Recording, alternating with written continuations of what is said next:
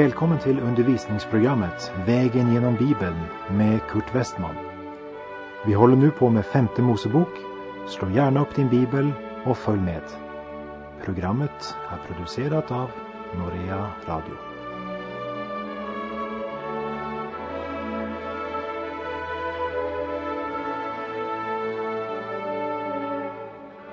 I det förra programmet gav vi en liten introduktion till femte Mosebok och vi vandrade genom den första delen av kapitlet.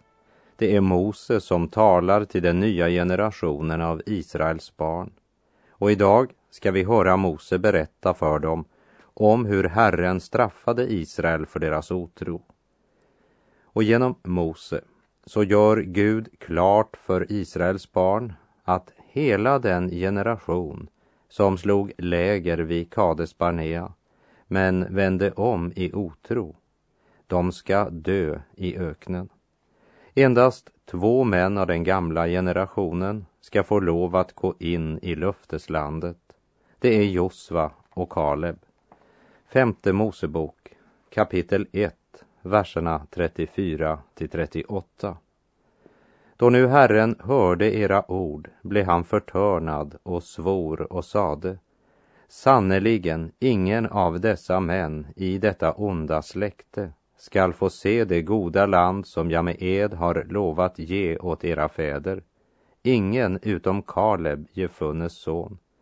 Han skall få se det, och åt honom och åt hans barn ska jag ge det land han har beträtt därför att han i allt har efterföljt Herren. Också på mig vredgades Herren för er skull och sade, inte heller du ska komma dit in. Josua, Nuns son, han som är din tjänare, han ska komma dit in. Styrk honom att vara frimodig, ty han ska utskifta landet åt Israel som arv. När vi ser hur direkt och rakt på sak Gud talar till sitt folk i femte Mosebok inser vi att femte Mosebok är inte bara en återupprepning eller repetition av de andra Moseböckerna. I femte Mosebok möter vi inte mycket av offerordningar, skick och ceremonier. Men här vänder sig Gud mera direkt till folket inte ens prästerna nämns så mycket här. Det är viktigt för oss att vi lägger märke till att det är Gud som säger att Josva och Kaleb är annorlunda än de övriga i sin generation. För de var spejare som trodde Gud och som därför avgav en korrekt rapport, en god rapport. Efterhand som vi vandrar genom femte Mosebok ska vi upptäcka att Kaleb var en förunderlig person. Medan tio av de andra spejarna fylldes av en sådan fruktan när de såg jättarna i kanan. Så ber Kaleb om att för sin del få tilldelat just bergsbygderna där jättarna bor.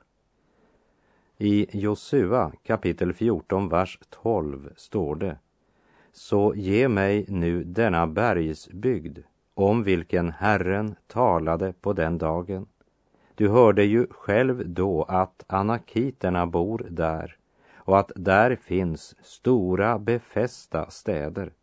Kanske är Herren med mig så att jag kan fördriva dem som Herren har lovat. I en annan översättning står det Herren vill väl vara med mig som han har sagt, så jag får drivit bort dem. Vi ska se närmare på Kalebs tro när vi kommer till Josua bok. Men det jag ville nämna här är Kalebs ord. Så ge mig nu denna bergsbygd. Det handlar om svårtillgänglig terräng och dessutom var det just där jättarna bodde och städerna var välbefästa. Det vill säga, alla yttre omständigheter talar för att det blir svårt. Och när Kaleb får välja sig en lott i kanan så är han över 80 år gammal. Men han säger inte, tänk på att jag är gammal. Och han ber inte om något lätt. men om något som endast är möjligt att be om för den som litar på Gud. Trots att han vandrat med otrons barn i 40 år i öknen så har han själv bevarat tron. En tro som inte låter den svåra terrängen eller jättarnas storlek avgöra om han ska inta platsen. Kalebs bön var, så ge mig nu denna bergsbygd där jättarna bor. Vad är det förresten du önskar av Gud? Jag frågar inte om du är gammal, medelålders eller ung, men jag frågar, vad är det du ber Gud om? Om du tror att du kan sitta på åskådarläktaren och vinna kampen, så tar du fullständigt fel. Det är så många bekännare som tror att deras lott är tvn, veckotidningen, fåtöljen eller fritidsintresset. Man har ju ett så krävande arbete och familjen kräver ju sitt. Inte kan han mena att jag ska vända mig mot bergsbygden där jättarna bor. Det är ju orealistiskt.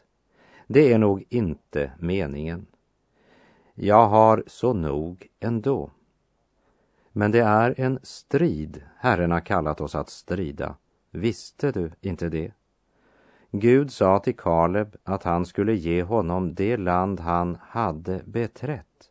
Det vill säga, han kunde inte vinna en enda del av denna bergsbygd full av jättar utan att själv beträda området. Många av oss bekännare idag blir inte välsignade därför att vi använder så mycket tid till att bara sitta ner andligt sett utan att göra något. Veckotidningen, tvn eller fåtöljen är inte den rätta platsen om vi önskar bli välsignade av Gud. Vi borde strida trons goda strid och gå i Jesu namn. Vi borde göra sällskap med Guds enkla vandringsmän och säga, det får kosta vad det vill, men jag ska hem till himmelen. Lägg märke, min vän, till hur mycket Bibeln talar om den kristnes vandring. Den talar inte om den kristnes sittande, annat än i den betydelsen att sitta ned vid Jesu fötter och lyssna till hans ord. För det har ju i högsta grad med vandringen att göra. Kaleb hade inte bara hört Guds löfte. Han grep löftet i tro och handlade därefter. Han blev en ordets görare. Josua är mannen som ska bli Mose efterföljare, som ledare för Israels folk. Varför valde Gud Josua? Ja, han är en man med mycket erfarenhet och han är en man som verkligen vandrade med Gud. Det var Josua och Kaleb som återvände från Kanan och avgav en god och positiv rapport eftersom de trodde Gud. Tron på den levande Gud var det grundläggande, avgörande. De trodde Gud och de var villiga att ta nya steg i tro. För vi tror ju inte på Gud genom att sätta oss ner i fåtöljen och utbe oss stora välsignelser. Det är ju lätt att gå på vattnet när det är två decimeter djupt.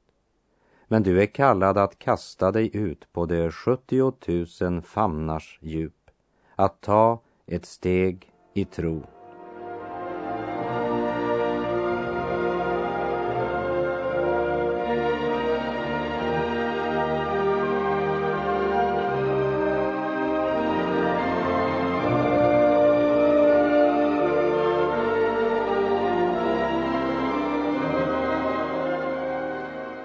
Femte Mosebok kapitel 1 och vers 39. Och era barn, om vilka ni sade att det skulle bli fiendens byte, och era söner, som ännu inte förstår vare sig gott eller ont, det ska komma dit in. Åt dem ska jag ge landet, och det ska ta det i besittning. Här är det några viktiga saker vi inte får missa. Först, åldersgränsen för ansvar är högre än vi ofta tror att den är. Några av dem som fick gå in i landet var tonåringar vid Kades Barnea. Ifrån fjärde Mosebok 14 vet vi att Gud satte gränsen vid 20 år och alla som var 20 år eller mer dog i öknen. Det andra vi ska lägga märke till är att Gud avslöjar att när de inte ville gå in för att inta landet så skyllde de på att de inte ville gå in i landet eftersom de fruktade för sina barns säkerhet. Det vill säga därför att de tänkte på barnen.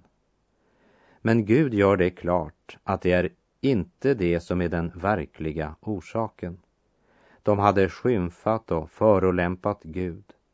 För det de egentligen sa, det var att Gud inte brydde sig om och inte drog omsorg för deras barn. Men nu säger Gud till dem, jag bryr mig verkligen om era barn och dessa om vilka ni sa att de skulle bli fiendens byte. Era söner, som ännu inte förstår vare sig gott eller ont, de ska komma dit in. Åt dem skall jag ge landet och de ska ta det i besittning. Nu är det den nya generationen av Israels barn, den unga generationen som har kommit till Kanans gräns och är redo att gå in i löfteslandet. Och det är till dem Mose nu talar och berättar vilket budskap deras fäder fick från Gud på grund av sin otro. Femte Mosebok kapitel 1, vers 40 och 41. Men ni själva må vända er åt annat håll.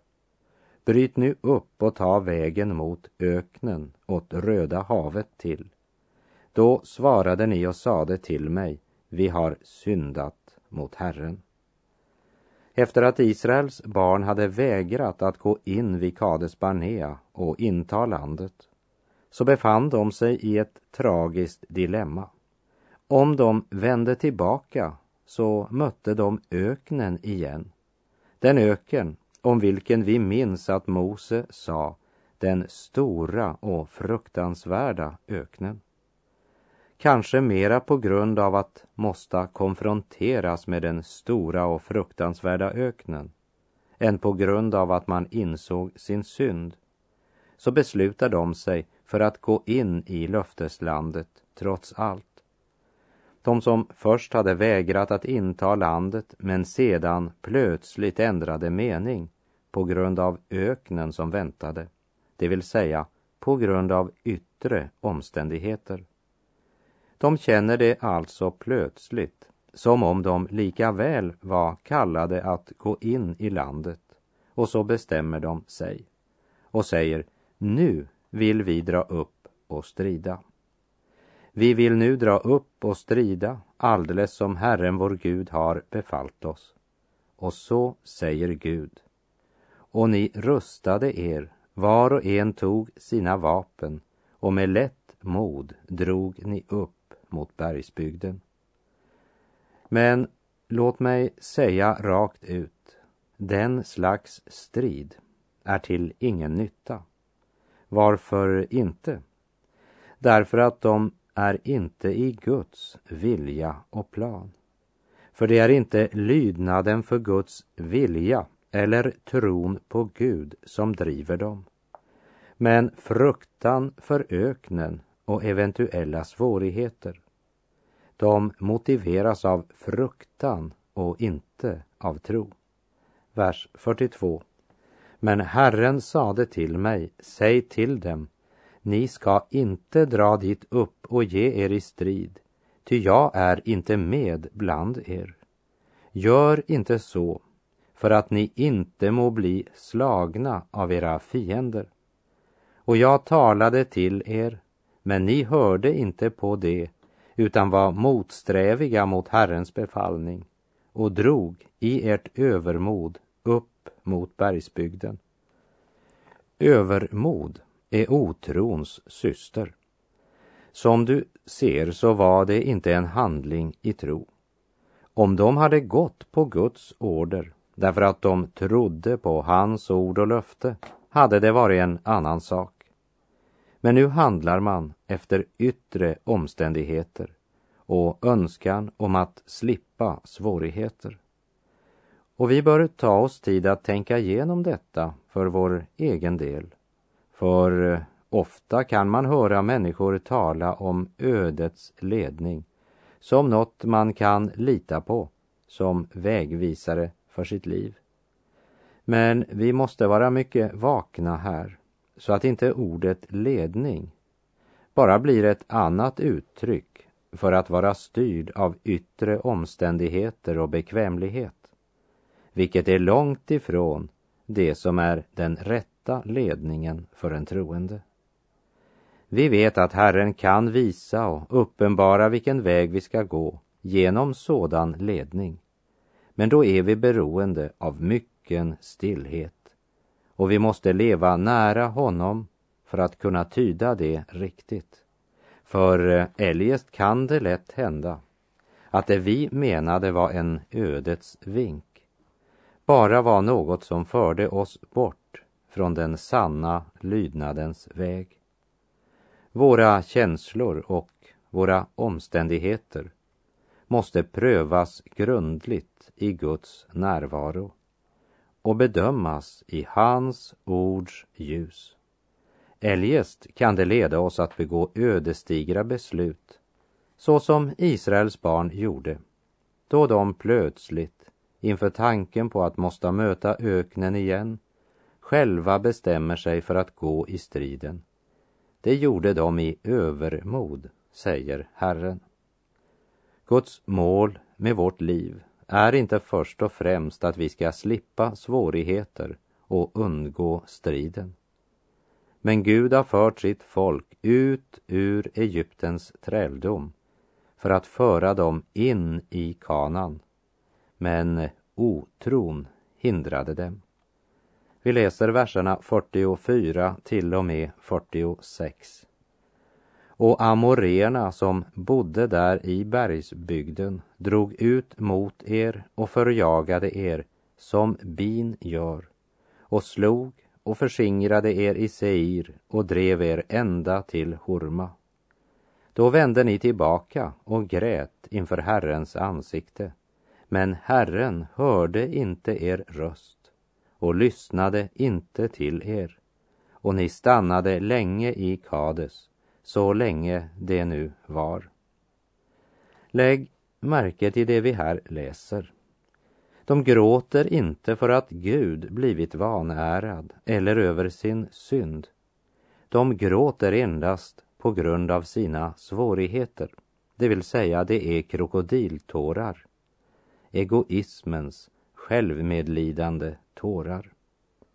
I Andra Korinthierbrevet 7, vers 10 står det en sorg efter Guds vilja leder till en omvändelse som ger frälsning och som ingen behöver ångra. Men världens sätt att sörja leder till död. Israels barn gråter inte därför att de ångrar sin olydnad mot Gud, men därför att amoriterna jagar dem. Deras nederlag var orsaken till deras tårar. Vi kan säga att det är tjuven som gråter, inte därför att han är en tjuv, men för att han blivit gripen och måste möta sitt straff. Krokodiltårar kunde inte hjälpa. De måste stanna länge i Kades, för Gud ser till hjärtat.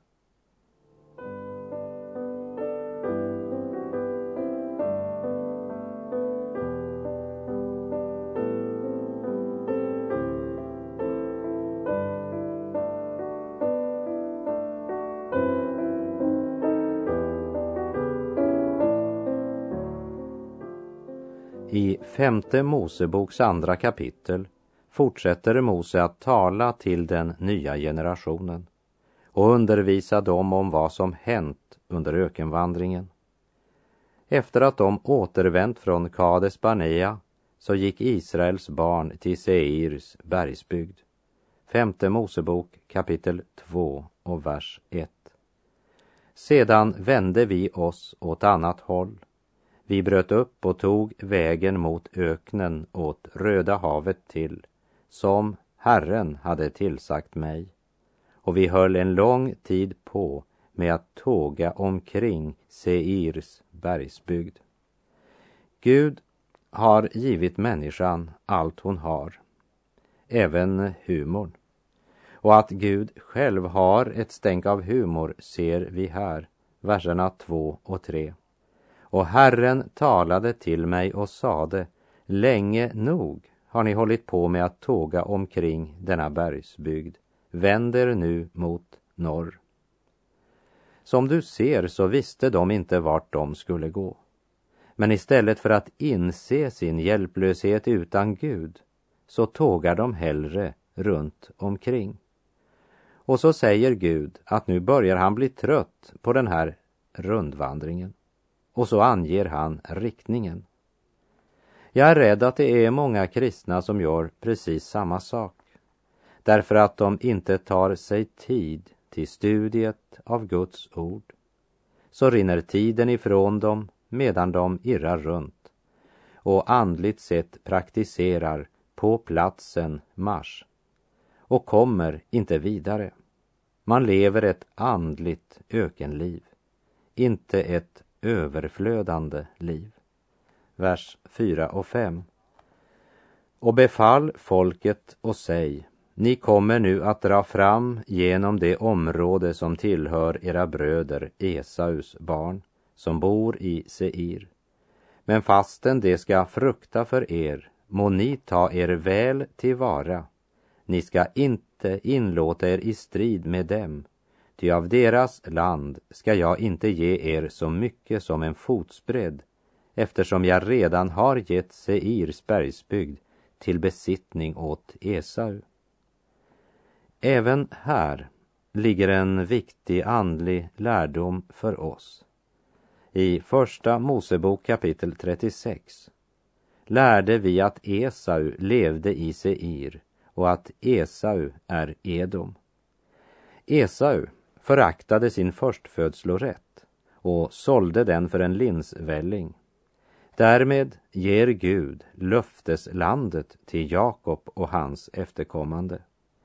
Esau drog upp till Seir och det är nu helt klart att Gud har givit Seirs bergsbygd till Esau och hans folk som egendom. Här finns än idag klippstaden Petra. Och Gud säger att Israel kan inte röra Esaus gudgivna egendom. Här har vi något viktigt att lära. Gud håller alltid sina löften. Även löftet han givit Esau. Esau hade föraktat Guds gåva, förstfödslorätten. Esau hade vänt Gud ryggen. Men Gud vill inte att Israel ska handla orätt mot Esau. Det vill säga, andras fel ger oss aldrig rätt att handla fel. Vers 7. Herren din Gud har ju välsignat dig i alla dina händers verk. Han har låtit sig vårda om din vandring i denna stora öken. Nu i 40 år har Herren din Gud varit med dig och ingenting har fattats dig. Här ges en sammanfattning av deras 40 år i öknen. Gud hade inte lovat ett liv i lyx men Gud hade lovat dem det nödvändiga till livets uppehälle. Gud uppfyller inte alla våra önskningar, men han håller alla sina löften. Och vers 9. Och Herren sade till mig, du ska inte angripa Moab eller inlåta dig i strid med dem, ty av deras land ska jag inte ge dig något till besittning eftersom jag redan gett Ar åt Lots barn till besittning. Israel gjorde som Herren befallt och intog inte Moab, men betalade för mat och vatten när de passerade.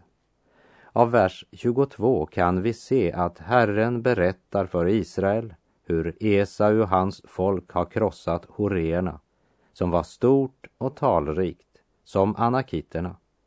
För Gud vet att Israel kommer att konfronteras med jättarna i landet. Men Gud ger dem mod och tro genom att visa dem att Esau och hans folk har varit tvungna att förgöra horeerna för att kunna inta deras land. Det är en seger att vinna för Israel, men inte utan strid. Vers 24. Stå nu upp, bryt upp och gå över bäcken Arnon. Se, jag har gett Sihon, kungen i Hesbon, Amorén och hans land i ditt våld. Så börja nu att inta det och bekriga honom. Nu har de lyssnat till Herrens ord genom Mose. Men att höra är inte nog. De måste handla efter det de hört. Stå upp, bryt upp, gå över bäcken. Verserna 26 till och med 29.